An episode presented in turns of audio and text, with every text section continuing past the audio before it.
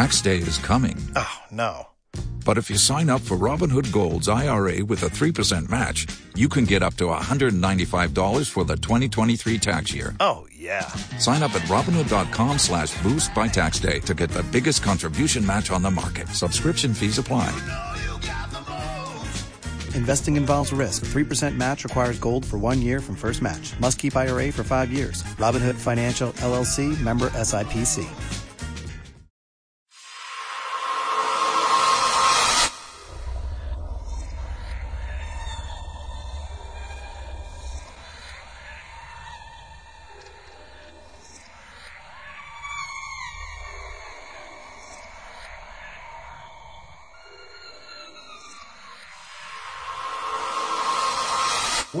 Noches y bienvenidos a Radio Crimen. Mi nombre es Daniel Tomaszewski y presentaré este programa de radio. Como viene siendo habitual en esta emisora, nos centraremos en uno de los crímenes que más controversia ha creado en las últimas décadas en nuestro país, creando un antes y un después, como lo fue el caso Alcácer. Debido a la multitud de teorías, dudas y fallos policiales que hay acerca de este caso, trataremos sobre él con motivo del 25 aniversario de la desaparición de las niñas y realizaremos unos programas especiales en el que contaremos con la ayuda de cinco invitadas estudiantes de criminología de la Universidad Rey Juan Carlos de Madrid. Las invitadas son Rebeca Crespo, Buenas noches. Lorena Fernández, Buenas noches. Laura del Barrio, Hola, buenas noches. Alba Luna Hola. y Victoria Sales. Buenas. Hoy, por ser el primer programa, haremos una introducción y contextualización de este atroz crimen. Buenas noches, Daniel. Lo primero, muchas gracias por darnos la oportunidad de participar en tu programa. Para comenzar, nos gustaría matizar que a pesar de haber consultado múltiples fuentes, principalmente nos hemos basado en el libro de Juan Ignacio Blanco, llamado ¿Qué pasa en Alcácer? Todas las claves de un asesinato que conmovió España, junto con los documentos oficiales como es el sumario. Bueno, ¿qué podéis contarnos acerca de este caso? De manera introductoria, nos situamos ante un triple crimen que acabó con la vida de tres adolescentes del municipio de Alcácer, un pueblo de Valencia. Las víctimas tenían entre 14 y 15 años. Este crimen provocó una gran conmoción en todo el país. Como el caso gira en torno a estas niñas, ¿nos podéis facilitar algunos de sus rasgos característicos para que así los oyentes puedan hacerse una imagen de ellas? Claro, la primera niña se llamaba Miriam. Era una chica que medía 1,72, de complexión normal. Tenía el pelo castaño claro, largo por debajo de los hombros y ondulado. De tez blanca, con ojos azules, nariz recta y cara un poco alargada. Una de las otras chicas se llamaba Desiree. Era una chica alta y delgada, que medía alrededor de unos 71. Tenía una nariz chata, ojos verdes y una melena corta de color castaño. Destacaba por ser una chica lanzada y bastante decidida. Toñi, la última, medía unos 60. Era de complexión un poco gruesa. Tenía el pelo oscuro, liso y corto. Sus ojos eran marrones, nariz torcida hacia el lado izquierdo, cara ancha y tez blanca. Cabe destacar que todos estos rasgos fueron facilitados por sus padres a la hora de realizar la denuncia. Bueno, continuando con el relato del suceso, la fatídica noche del viernes 13 de noviembre de 1992, Miriam, Desiree y Toñi se dirigían a una fiesta a la discoteca Color de Picasen, un pueblo cerca de Alcácer. Pero antes pasaron a visitar a Esther, otra de las componentes del grupo Amigas. ¿Por qué no fue Esther con ellas? Pues dio la casualidad de que estaba enferma con gripe y a pesar de que la amiga quería acompañarlas, su madre la obligó a quedarse en casa. ¿Quién iba a decir que una gripe le iba a salvar la vida? Pues sí, Daniel, bendita gripe. Tras esa visita, las chicas llamaron a Fernando, el padre de Miriam, para ver si las podía acercar a dicha discoteca, ya que al ser una fiesta privada no se habían ofrecido autobuses ni furgonetas para recoger y llevar a los jóvenes. Y este, al estar indispuesto, eh, no pudo acercarlas. Y entonces, ¿cómo pretendían las chicas desplazarse hasta la fiesta? Pues pensaban ir haciendo autostop, que aunque ahora mismo parezca una idea un poco descabellada, era lo habitual en la época el caso de perder el autobús. Se fueron, por lo tanto, al principio del pueblo para allí poder parar un coche que las pudiese llevar. Y se subieron a un coche de una pareja formada por Francisco José Herbas y María Luz López, los cuales pues, ofrecieron llevarlas a Picasen. Según lo que declararon ellos en el sumario, no pudieron llevarlas a su destino, ya que se les averió el coche y tuvieron que dejarlo en un taller, por lo que las dejaron en la primera gasolinera de dicho pueblo, la, la gasolinera Mari, y esta gasolinera estaba a unos 800 metros de la, de la discoteca, lo que equivaldría pues, a unos 10 minutos andando. ¿Y llegaron a la discoteca? Pues parece ser que no, nadie las vio allí. Se les preguntó a amigos y conocidos, pero nadie sabe nada. Lo único que se sabe, por declaración de una mujer vecina de Picassel, que las vio por la ventana, es que se montaron en un coche pequeño blanco, en el que ya había cuatro individuos. Supuestamente estas son las últimas noticias que se tienen de las niñas. Y bueno, como, como aportación, eh, decir que esta discoteca, tras este caso, intentó remontar y salir a flote, pasando incluso por varios dueños, pero bueno, finalmente hoy en día se encuentra eh, derruida. Bueno, volviendo al caso, los padres, eh, ya preocupados por las altas horas de la noche y viendo que no llegaban las niñas, al día siguiente fue cuando interpusieron la denuncia de la desaparición. Pero los guardias civiles, al pensar que podía tratarse de una chiquillada, no comenzaron la búsqueda oficial hasta días después. Imagino que la desaparición de las niñas causó una gran inquietud en la población local. ¿Ayudaron los padres y los vecinos de forma activa en la búsqueda de las chicas? Sí, por supuesto, los padres vieron los rasgos mencionados anteriormente y añaden que las chicas van indocumentadas y sin dinero, excepto Tony, que lleva 500 pesetas. Además, según las fuentes oficiales, también aportaron cómo iban vestidas para facilitar la búsqueda. Incluso cuando empezó la búsqueda, Fernando, el padre de Miriam, fue el portavoz y el que se encargó de conseguir fotos de carné de las tres desaparecidas y pegarlas por todo el pueblo y sus alrededores. La desaparición fue tan sonada que en toda Valencia el domingo ya todo el mundo sabía que habían desaparecido. A raíz de esto, recibieron multitud de llamadas sobre el supuesto paradero de las chicas, algunas de ellas anónimas, aunque la mayoría de ellas eran de evidentes diciendo conocer dónde estaban las niñas o qué les había pasado. Incluso había gente que llamaba para inculpar a otras personas acusándolas falsamente en su beneficio. Sorprendentemente, hasta el alcalde recibió una carta anónima asegurando que se iban a volver a producir violaciones y asesinatos como los ya ocurridos. Desgraciadamente, el día 27 de enero de 1993, tras 75 días después de su desaparición, se encontraron los tres cadáveres, dando la casualidad de que los agentes de la UPO y el padre de Miriam se encontraban fuera. ¿Quién fue exactamente el que encontró los cuerpos? Según hemos extraído del libro Juan Ignacio Blanco, los cuerpos fueron encontrados por la mañana por unos apicultores, cuando estaban en su terreno llamado La Romana, cerca del pantano de Tous. Cuando uno de ellos, Gabriel, decidió dar un paseo, vio algo raro y llamó a su compañero José, el cual apartó los matorrales y vieron que sobresalía algo parecido a una mano con un gran reloj. Eh, bajaron inmediatamente a avisar a la Guardia Civil, al cuartel de John Bay, llegando una hora después eh, aproximadamente. Pero resulta que no pudieron subir hasta el lugar de los hechos hasta varias horas después, debido a que la Guardia Civil no tenía vehículos en ese momento. Esto parece bastante extraño porque en caso de cualquier emergencia, ¿Cómo hubiesen actuado? ¿Qué hacen? Así que no fue hasta el mediodía cuando apareció un coche negro con dos supuestos agentes, los cuales no se identificaron, y subieron con Gabriel hasta la zona de la Romana, quedándose José en el cuartel a la espera de otro vehículo. Cuando llegaron, uno de los agentes se fue con Gabriel a inspeccionar la zona y el otro se quedó vigilando la fosa. En este momento, este último encontró pruebas que el apicultor no había visto. Luego aparecieron el resto de las autoridades. José, el otro apicultor, el juez Borg y el médico forense Ross. A partir de ahí comienza la investigación y recopilación de pruebas. Bueno, ya entrando en materia, Laura, ¿podrías contarnos qué pruebas fueron las relevantes para investigar a los sospechosos? Se encontraron un gran número de objetos alrededor de la caseta que se hallaba cerca de la fosa donde se encontraron los cuerpos de las niñas. Según las fuentes oficiales, en el interior de la fosa aparecieron hasta 14 muestras, de las cuales podemos destacar una bala sin disparar, unas vértebras y algunas falanges. Según el profesor Frontela, cuando iba a analizar una serie de pelos que se encontraban en el coche y que podrían ser de los asesinos y vislumbrar a los culpables, estos desaparecieron. Una de las pruebas claves fueron los papeles rotos encontrados alrededor de la fosa, pertenecientes a un, a un parte de urgencias del Hospital La Fe de Valencia, a nombre de Enrique Anglés, pero más tarde se descubre que realmente pertenecía a Antonio Anglés, el cual utilizaba los documentos de identidad de su hermano para suplantarle la identidad, porque estaba en busca y captura por la policía. De todas formas, esto es una cosa curiosa, ya que hubo rachas de viento de hasta 106 km hora, según un informe del Instituto Nacional de Meteorología. Y además, los papeles estaban demasiado limpios para el lugar en el que se encontraban y después de haber pasado dos meses. Respecto a los cuerpos, ¿qué se hizo con ellos después de que fueran encontrados? ¿Han aportado algún indicio relevante para la investigación?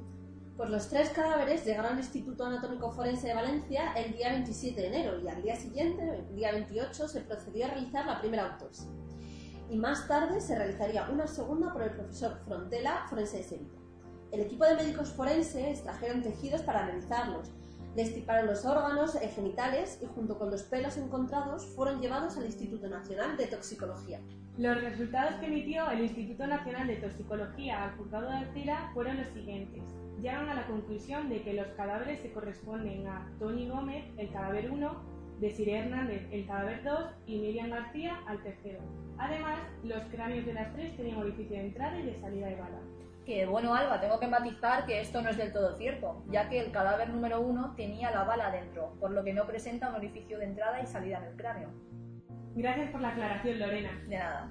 Continúo con el análisis de toxicología. Aparecen restos dípteros de la fauna cadavérica, que son insectos voladores que se alimentan de los cadáveres, por lo que, según Juan Ignacio Blanco, esto es debido a que los cadáveres habían estado al intemperie durante cierto tiempo. Los cadáveres 1 y 2 habían sido violados en vida, mientras que el tercero cuando ya estaba muerto. La única que había perdido supuestamente un diente debido a un fuerte golpe era el cadáver 3. En total, entre los tres cuerpos perdieron 23 dientes. ¿Estos dientes están en las pruebas encontradas en la fosa? No, Daniel, estos dientes no han aparecido por ningún sitio y es un poco raro que desaparezcan por arte de magia. ¿Los datos que aportaron el Instituto Nacional de Toxicología dieron a conocer la causa de la muerte de las chicas? Sí, los cráneos 2 y 3 presentan una hemorragia por arma de fuego, siendo esta la causa de la muerte, mientras que el cráneo 1 tiene una lesión cerebral causada también por un arma de fuego, pero no existe hemorragia, por lo que se entiende que ya estaba muerta cuando la dispararon. También se realizó un análisis de la existencia de esperma y sangre y se observa que la sangre fue encontrada en el líquido de la cavidad torácica del cadáver 3, mientras que solo la funda del colchón encontrada en la caseta de alborache contiene esperma y sangre. Como podemos ver, existen bastantes incongruencias analizando los resultados del Instituto de Toxicología y los de la primera autopsia de los seis forenses valencianos, además de que desaparecen muchas pruebas. Frontela, catedrático de medicina, es el que lleva a cabo la segunda autopsia. ¿Qué conclusiones saca él sobre los cuerpos?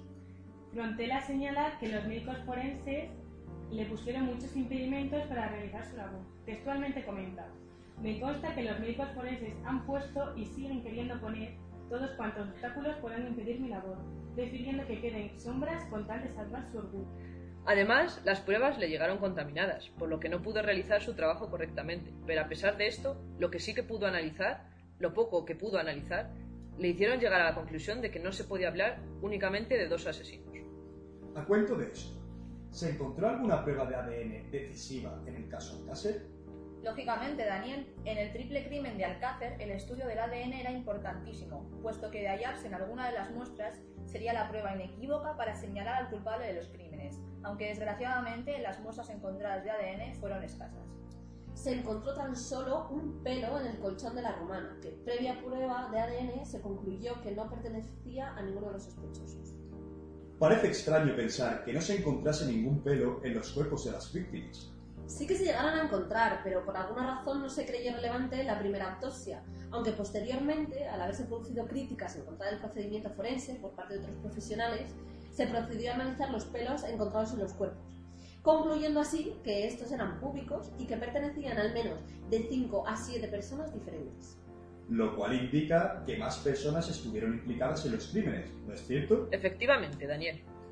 Por lo que parece este caso no deja de dar vueltas y de complicarse. Sí, además, que es que la cosa no acaba ahí, porque todo lo que rodea este caso está lleno de irregularidades, de misterios, de casualidades, de cosas difíciles de explicar, por no decir de negligencias. Laura tiene razón. Solo hay que ver los cambios de jueces que hubo. Primero el juez Bor fue sustituido por la jueza Alicia Valverde. Y esta a su vez cesó su cargo dando, dando paso a la jueza Ángela Afonso. Casualmente todos estos jueces ya estaban implicados de una manera u otra en la investigación y el proceso dando la sensación de que no interesaba que ningún juez ajeno al caso se inmiscuyese en él. Además, todos ellos tenían gran prisa por cerrar el sumario y concluir la investigación, dejando como únicos culpables a Miguel Ricard y Antonio Inglés. Tras las pruebas encontradas y la autopsia, ¿cuál fue el siguiente paso que dio la Guardia Civil? Pues se procedió a detener a Enrique Anglés, al que se le acusaba oficialmente como presunto autor de un delito de homicidio que más tarde fue puesto en libertad, ya que la prueba del parte médico realmente no le acusaba. En la misma vivienda en la que se detuvo Enrique, se sospechaba que otro individuo llamado Antonio Anglés se había dado a la fuga, mientras la Guardia Civil intentaba conseguir una orden de entrada al domicilio al haberles negado la entrada en él previamente.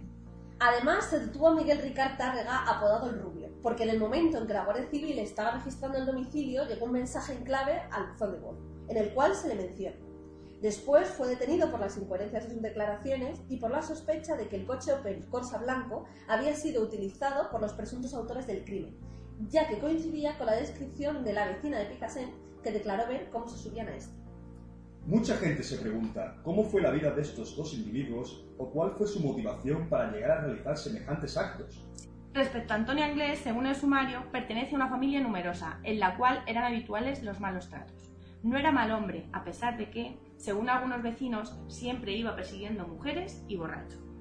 Además, se encontraba en busca y captura por la policía, por no haber vuelto a la cárcel, después de un permiso que le habían concedido, por lo que se dedicaba a suplantar la identidad de su hermano Enrique Anglés, para no ser encontrado, el que padecía trastornos psíquicos. Según el informe psicológico realizado por María Ángeles Martínez Esteban y María Dolores Ferrando Moncholí, Miguel no tuvo una infancia fácil, ya que con tan solo cuatro años perdió a su madre, y la figura de su padre era inexistente en su vida, al cual solo le importaba la bebida.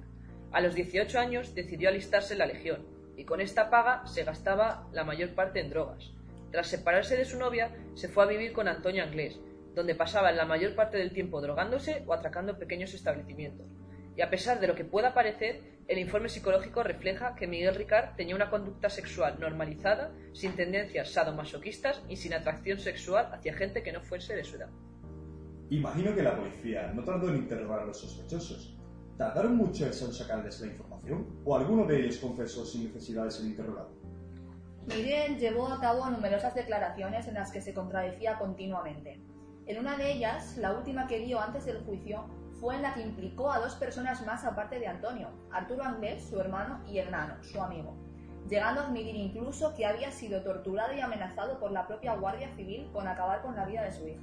Además, en una de las declaraciones de Miguel aparece un individuo apodado El Losa, que es el único que reconoció las acusaciones y declaró que vendía el arma que había robado a Mauricio Anglés, que posteriormente Mauri y Miguel utilizaron para diferentes atracos. Del tal nano solo sabemos que negó las acusaciones, Únicamente dijo que conocía a la familia por su condición de toxicómano, pero niega haber estado esa noche con Antonio y Miguel. Es más, se presta voluntario a que le tomen muestras de pelo de la cabeza y del pubis para así demostrar su inocencia. Y tras esta declaración, debieron de seguir investigando a los sospechosos, me supongo. La verdad que no, para nada. El nano se convirtió en un nuevo fantasma, tal como se menciona en el libro de Juan Ignacio Blanco. Después de estas investigaciones, la Guardia Civil trató de localizar a Mauricio Anglés, el cual salió en varias declaraciones de Miguel, en el cual lo acusaba de cómplice.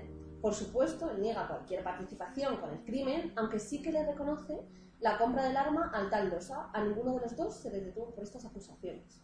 Bueno, tengo entendido que se encontró un pelo canoso en el cinturón de Siré, el cual se lo adjudican a un hombre conocido como el del pelo cano. ¿Podríais contarnos un poco acerca de este hombre? ¿De qué se trataba? El hombre del pelocano era Miguel Nicolás Cortona, una persona que conocía a los principales sospechosos de los crímenes, es decir, a los hermanos Anglés y a Miguel Ricard, y del cual la Guardia Civil sospechaba que podía haber participado en el crimen debido a un pelo canoso encontrado en el cinturón de una de las chicas, más concretamente de Desiré, que finalmente se descartó que fuese suyo. ¿De qué conocía exactamente Miguel Nicolás Cortona a Miguel Ricard y Antonio Anglés? Según él mismo declaró, conoció a Miguel Ricard en la cárcel donde permanecieron en la misma celda pues unos 20 o 25 días, aunque la Guardia Civil sospechaba que podían conocerse de antes, debido a unas declaraciones posteriores un tanto contradictorias y Antonio Andrés lo conoció por medio de Miguel Ricard. Entonces, después de tanta información, datos y pruebas, ¿qué dictaminó el juez? En el juicio del año 1997, Enrique Anglés, tras su declaración ante el juez Bor, queda absuelto. Además, según fuentes oficiales, la otra persona que declara en el juicio es Miguel Ricard, el cual dice que el viernes 13 es Antonio el que da la idea de ir a la discoteca Color en el coche Opel Corsa del Rubio, y que él no sabía que Antonio llevaba un arma. Narra cómo recogen a las chicas que están haciendo autostop y las llevan a un lugar abandonado, donde Antonio las ata las manos a Toñi y Miriam, y las va violando una por una, en unos árboles. Primero Toñi, luego Miriam y por último Desiree, después de que la violara el rubio. Miguel, cuando escucha los disparos, sale del coche a buscar a su amigo y lo encuentra con los tres cuerpos de las chicas. Entre los dos las visten y las dejan ahí para irse a buscar un pico, una azada y una moqueta a la casa de John Bay. Tras esto, cargan los cadáveres en el coche y Antonio conduce hasta la Romana, donde cavaron la fosa y enterraron los cuerpos. Al final, el juez declaró a Miguel Ricard responsable de al menos tres delitos de rapto, una de violación y tres de inhumaciones ilegales, y decretó la prisión provisional comunicada y sin fianza. En resumen, la sentencia le condenó a 170 años de prisión. Y en la actualidad, ¿qué se sabe de los culpables? En el 2013, Miguel Ricard salió de prisión debido a la doctrina Paz y sigue defendiendo, según sus declaraciones a medios de comunicación, que él solo fue un cabeza de turco y que no fue él. Se sigue manteniendo el anonimato. Además, se sigue sin conocer el paradero de Antonio Anglés, siendo uno de los criminales más buscados. Parece ser que al final el único que pagó todo fue Miguel Ricard. Bueno, una vez explicada toda la información relevante, me gustaría que abriésemos un debate y así conoceremos vuestras opiniones sobre el caso.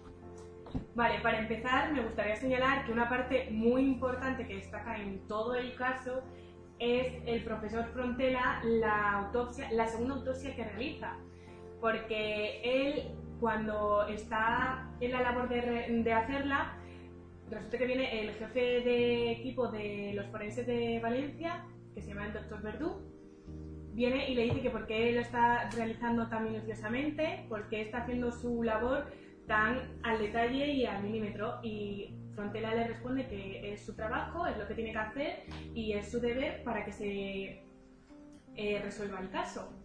Además, también Frontela eh, quiere analizar las pruebas que haya, la ropa que la haya contaminada, porque los forenses valencianos la meten toda mojada en una bolsa de plástico, por lo que las, pocas pruebas de ADN de referente a esperma o a sangre se habían perdido y estaban contaminadas.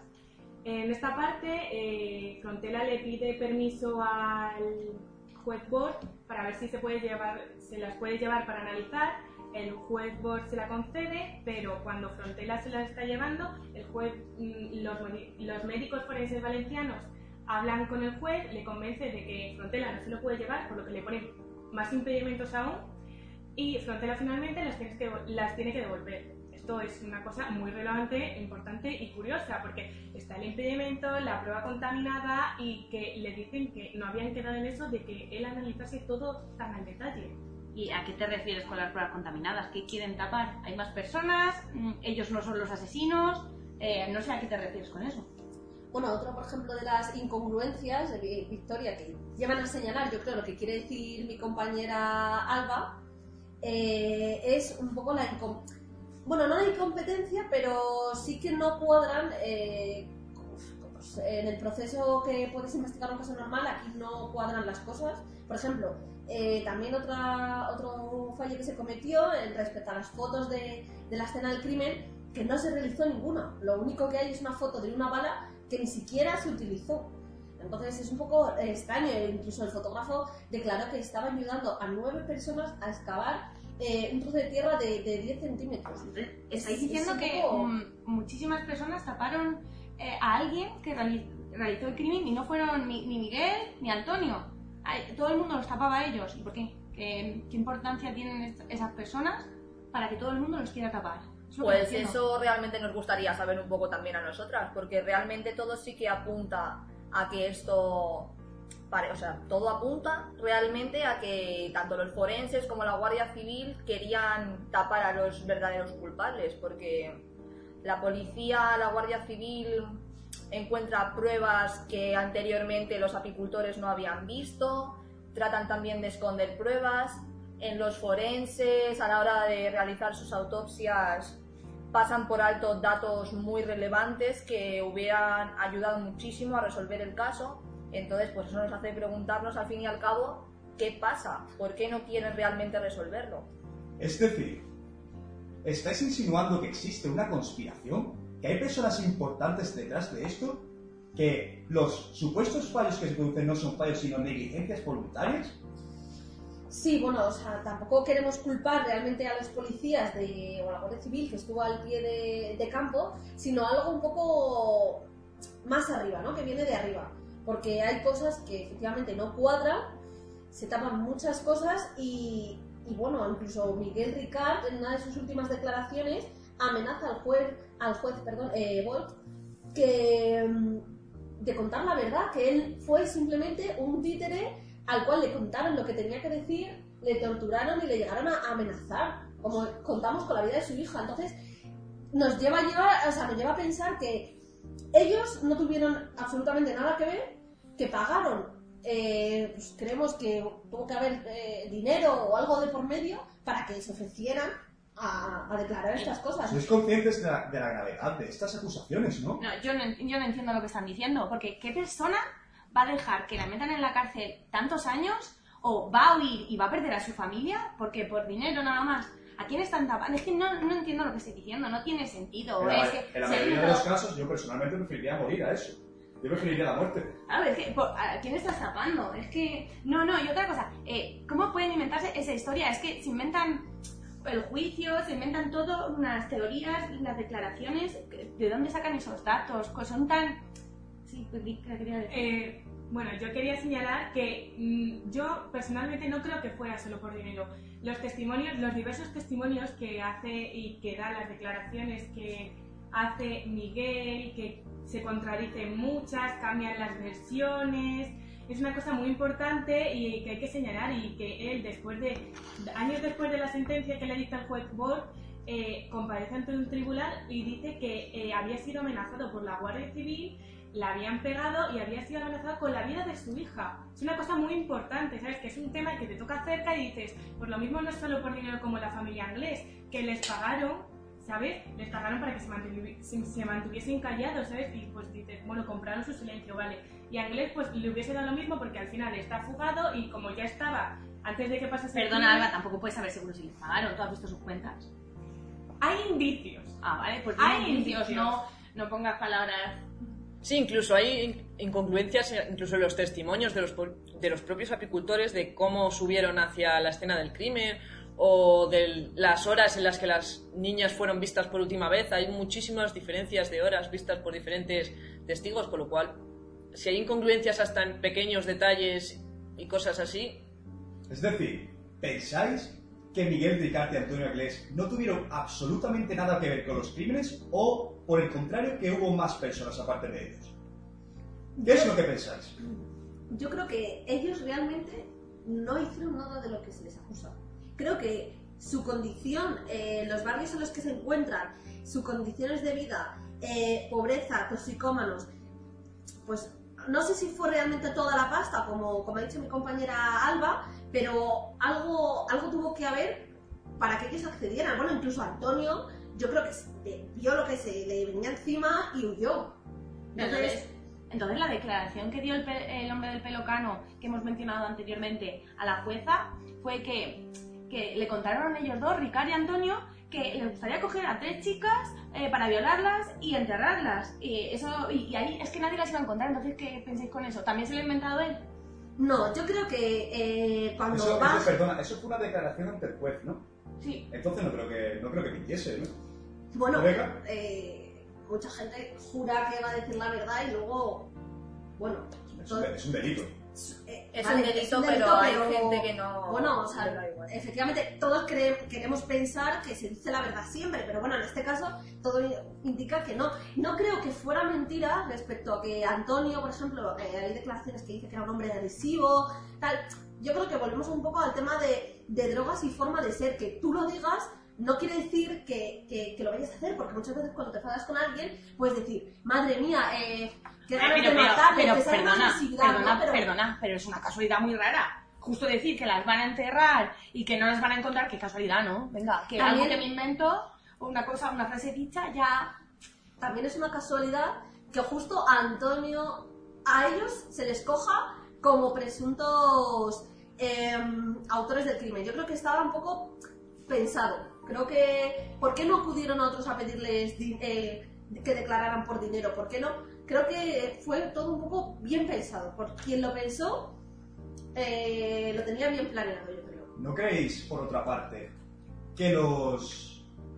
O sea, ¿no creéis, no creéis por otra parte que estos mm, investigadores, profesores, estudiosos, en, lo que en los que estáis basando vuestros estudios, como son Juan Ignacio Blanco o el doctor Frontera, ¿no creéis que hay una parte interesada por parte de ellos de, de desacreditar a lo mejor a otros doctores, como puede ser el doctor Verdú el doctor Ross, que fueron los encargados de investigar los crímenes?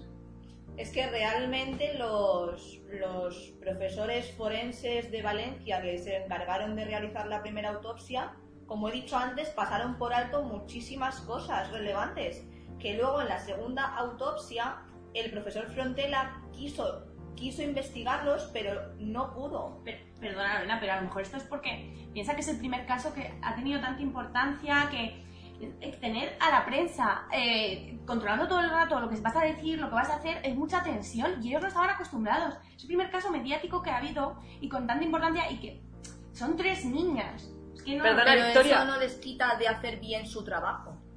Pero es que pasaron detalles como que les faltaban incluso las manos. Eso es un detalle bastante gordo para pasar por alto, ¿no? Y que se perdieron las pruebas. Aquí desaparece que cosas a lo mejor importantes como, eh, por ejemplo, los órganos genitales. Cuando Frontela quiere ir a analizarlos, ya le dicen que no, que lo han mandado a un instituto a analizarlos, tal, no sé qué, y él no los puede mm, examinar casualmente. Muchas casualidades y pocas que respuestas. a lo mejor la policía no estaba preparada en ese momento. A lo mejor ahora es cuando ya tienen los medios, ya tienen las, las cosas para poder actuar. En ese momento a lo mejor no. Entonces, Victoria, ¿por qué cuando el profesor Frontela está realizando bien su trabajo, está analizando bien todas las muestras, ¿por qué los forenses valencianos se enfadan con él? Le dicen que eso no es lo acordado. ¿Por qué? Que dejen de investigar, le dicen incluso, que dejen de... Que dejen Porque de ellos piensan que llevan razón en lo que, lo que han hecho. Es que si ya tenéis a uno... Sí, ¿cómo podéis pensar que estáis defendiendo a dos asesinos? Es que han tenido la sangre fría, pobres niñas. Es que estáis defendiendo a dos personas que no puede No, ser. al, al al contrario, creemos que no se les ha hecho justicia, ¿no? Creemos que... Que han que- cogido a los dos primeros que han pillado, han puesto eh, la excusa de esto es psicómano, eh, tiene una Eso familia es. desestructurada, es violento. Yo creo que está. no lleváis razón. yo creo Además que hay- es el que- profesor Frontela señaló que había las chicas, las niñas habían sido violadas por siete personas, incluso. Aquí solo han cogido a dos. Las cinco restantes. Y ni siquiera se encontró. Es que no las pueden culpar porque no se encontró nada de, de ellos, ni pelos, ni, ni nada sobre la- el cuerpo de las chicas que le relacionase con los sospechosos. Solamente se basaron en las declaraciones que tuvieron ante los jueces. Que realmente, como hemos dicho antes, en varias ocasiones fueron... Bueno, Miguel Ricard fue torturado para que dijera eso, amenazando A incluso a su hija. Lo primero, a Ricard no le hicieron caso. Así que llevo yo razón en que la policía y el juez no estaban bien preparados. Porque él dijo que eran otros dos más. Pero a Ricard no le hicieron caso. Por eso a lo mejor lo que decís de se han encontrado más pruebas, pues pueden ser de esos dos. Pero si les hubiera investigado, si la policía hubiera estado preparada y le hubiera gustado investigar, pero dijo, bueno, ya tenemos a dos, le vamos a culpar. Creo- que puede ser que sí que sean los culpables, que sí, que yo lo reconozco, que yo pienso que son los culpables. Porque si no, ¿quién va a ver? Pero hay más gente. Sí, yo reconozco, esos dos estaban dentro también. Pero no entiendo esos dos por qué no pringaron. O sea, yo creo que. eh, creo en la inocencia de Miquel Ricard, la verdad. eh, porque efectivamente no se ha encontrado ninguna prueba que le vincule con esas niñas, ninguna. Y luego no creo que sea cuestión de, de incompetencia ni de que no estuvieran preparados los policías, porque ni siquiera en el procedimiento policial, el cual es algo que estudian y es básico, ni siquiera cumplieron, o sea, hubo fallos tontísimos de, de- de principiantes. Entonces, ahí es cuando llega al decir, a ver, esto que es tan fácil, esto que es tan... Por ejemplo, lo de la, la bala que ni siquiera se usó, que estaba nueva la bala, hasta eso se utilizó para culpar a la gente. O sea, eso... ¿Y de verdad no creéis que eso se puede achacar a una falta de preparación de la Guardia Civil más que a negligencias? No, no, porque lo que te vuelvo a decir, hay cosas muy básicas que son El de proceso de primera mano. Eso es, o sea, son cosas... Hasta el simple básicas. hecho de que en el levantamiento de los cadáveres no se hizo ninguna fotografía. Y eso es básico, o sea, eso no hace falta ser un profesional. Todo el mundo sabe fotos y sabe que cuando tiene que llegar a la escena del crimen, tiene Pero- que hacer fotos. ¿Hay algo que defienda la coartada de Ricard? ¿Hay algo que... al- ¿sabe, ¿Se sabe si algo si la familia dijo que estaba con él? ¿Dijo algo? ¿Lo que tenéis para defenderlo a él? Y dices que no tenéis pruebas, siquiera- eh, no tenéis pruebas en contra Pero de hay él, pero pruebas tenéis pruebas a favor de él. No hay pruebas a favor de él. sólidas. No hay, no hay pruebas a favor, pero tampoco se le preguntó, o sea, porque él directamente confesó, confesó Por la presión, la presión que le estaban metiendo. Incluso en el día de la detención de, de Enrique, es Miguel quien llega a la casa donde se le está deteniendo y simplemente por el hecho de escuchar un mensaje en el buzón de voz, y creer que a él también le llamaban el rubio es cuando se le llevan detenido. No le hicieron ninguna pregunta en ningún momento. Simplemente por esa sospecha y por el color del pelo que tenía es por lo que se le llevaron detenido. Pero si yo, no, si yo no he hecho nada, yo no sé. si- por ejemplo, yo soy Miguel. Si yo no he hecho nada, yo no sé que, que, eh, los hechos justos en plan de cómo las he violado, cómo de Por eso. tal, ¿cómo Antonio, sabe tal? Antonio Anglés, ¿por qué huyó? ¿Por qué no defendió su inocencia? Respecto a lo que acabas de decir, Victoria, un momento, Daniel, por favor. eh, es la Guardia Civil, la propia Guardia Civil, quien le dice lo que tiene que decir. Por lo tanto, pero eso la- lo dice, eso quién lo dice, Ah, pero claro, entonces yo puedo decir misa. No, no, no. Porque que mira, escúchame, escucha. Eh, en el camino de la fosa a la caseta la romana encuentran eh, restos de cera, ¿vale? Restos de cera por la tierra y claro, ellos ni se molestan en mirarlo porque dicen esto es una prueba que a mí no me vale tal, no sé qué. Pero es que Miguel cuando declara dice que ellos utilizaron linternas. Y una vez en la última violación, o sea, es que hay cosas que no, y además que en la declaración de Miguel hay cosas que no tienen sentido. Pero tam- O tampoco, hay sea, que dar, tampoco hay que dar la declaración de Miguel como totalmente verídica, ¿no? Miguel también puede mentir, como, como decís que han menti- han mentido el resto, ¿no? ¿No? Sí, sí, efectivamente, sí, estamos de acuerdo contigo, pero, pero claro, cuando empiezas a ver, eh, a analizar el caso, que efectivamente nosotros no tenemos la información 100%, ¿no? O sea, que eso, bueno, quizás eh, los que estuvieron a pie de campo lo sabrán mejor que nosotras, pero por lo que hemos podido leer e investigar, hubo tantas eh, incongruencias que, claro, cuando declara Miguel dices, bueno, es que hasta le creo, le creo, porque mira lo que nos está contando. Claro, se está, el caso. que, se está diciendo que le crees, estás diciendo que fue él quien violó. No, no, que le creo cuando, perdón, cuando dice Ah. que eh, le amenazaron y que no fue él. Creo crees una de las tropecientas declaraciones que dio. Bueno, es que escribir insistentemente a un juez diciéndole todas las barbaridades y amenazándole de que iba a contar la verdad y luego ves todas las pruebas incongruentes que no pero la quiere- verdad, la verdad que contó es que él solo vio, pero que sí que lo cometieron ellos. Que el que lo hizo fue Antonio, Arturo y el nano. ¿Y pero- por qué a esos no se les investigó? Eso es lo que, eso yo tampoco lo entiendo. Pero- no, eso es otra cosa que tampoco ¿por lo entiendo. Bueno, no Antonio porque desapareció. O sea, ¿Hay alguna razón de- realmente por la que él no contara la verdad? Si se quería salvar, si no lo había hecho, ¿por qué no contó esa verdad que él tenía? Claro, Volvemos al tema otra vez de antes, la amenaza, tortura y amenaza de que a su hija le pasara lo mismo que a las niñas de Alcácer. Y yo creo que a Antonio le pasó lo mismo y, co- y contestando a, a tu pregunta, Daniel, que has hecho antes de Antonio, yo creo que Antonio, pues es lo que te digo, vio el destino de Miguel y no lo quiso y huyó. Sí, sí, Miguel, Miguel tiene una niña. No le importa a su niña estar con ella. ¿Qué, qué dirán en el colegio? Mi padre es un asesino, mi padre es tal. Es joderle la vida a la niña. Es que se, se le, se le llega a. Hombre, pero es con mejor que esté la niña viva que la gente comience. Ah, vale. Entonces que te vayan señalando, oye, tu padre es un violador, tu padre es un asesino. A ver, yo tampoco es creo mejor, ¿no? eso. Y Porque no, es mejor, no es mejor que, cosa, que coja a su hija y se vayan a otro sitio. No. Pensad que hacer vaya lo, mismo que hizo Antonio, salir huyendo. Y mira, Antonio, uno de los ¿Qué, buscados. a- a No, todo no, eso, no, no. ¿qué- qué pensáis sobre el paradero de Antonio? ¿Pensáis que huyó, que ha muerto, que lo asesinaron, que, como, como dice el propio Miguel Ricard, que asesinaron a su amigo Antonio? ¿Dónde está Antonio? ¿Tenéis alguna idea, algún indicio, algo que os haga sospechar está aquí o está allí? Que como es un asesino, huyó. Porque es un asesino. Y lo estás defendiendo siendo un asesino. Realmente, aunque yo mm, me encuentre en la otra postura, Victoria, también pienso que si realmente Antonio no tuvo nada que ver con el crimen, ¿por qué desaparece? Claro. Es también algo, no sé, siguen siendo incongruencias, ¿no? Entonces, Incógnitas. Sí, sigue siendo una Sí, incongruencia, pero en ese caso a favor de la Entonces- propia teoría de, entonces- de que Antonio Anglés y Miguel son solo, solo No, asesinos. el- el- no, ya lo que están dando a entender es que es Antonio, pero Miguel no. Que Miguel se lo No, inventa. No, no, al contrario. lo dando a entender. A ver, no, tampoco queremos decir que Antonio y Miguel fueran completamente inocentes, eh, no supieran de nada. A lo mejor estaban en el lugar de los hechos, no, no lo sabemos. mejor lo pero ellos no, eran, ellos no eran los cabecillas, desde luego. Desde luego que no. Y, y yo creo, incluso, pues creo bastante en su inocencia, la verdad, es reconocerlo. Pero puede ser, puede ser que, que- que estuvieran. Pero, pero no creemos, yo no creo que de verdad sean los asesinos. Y puede ser que tuvieran algo que ver, pero desde luego fueron simples. Además que Miguel cuando sale de la cárcel eh, un periodista que toma declaración y Miguel, es el propio Miguel el que dice, esas niñas no se merecían lo que hicieron, o sea, es que la persona que hizo eso es que no tiene escrúpulos. A ver, yo he matado a alguien y la verdad que no tengo la cara y la poca vergüenza de hacer eso, que me he chupado un montón de Si, años si es con capaz, alguien. si es capaz de matar a alguien, también es capaz de decir. De decir, No, "Ah, no que va a decir, o, o que, Y que sigue Miguel- diciendo él, sigue diciendo él ante el juez que no, que es que él quiere demostrar que él que es inocente. No, que va a decir que bien, lo he matado y soy súper feliz por haber matado. Pues no, pensar que ha estado en la cárcel y algo se arrepentirá. Bueno, se nos va acabando el tiempo, así que es hora de ir despidiéndonos. En este programa se ha introducido el caso Alcácer, el cual seguiremos desarrollando en los cuatro siguientes programas. Podéis ir sacando vuestras propias conclusiones y espero que esto haya servido para esclarecer las dudas que tuvierais sobre el caso. Pero no os preocupéis, que aún quedan cuatro interesantísimos programas que no os podéis perder.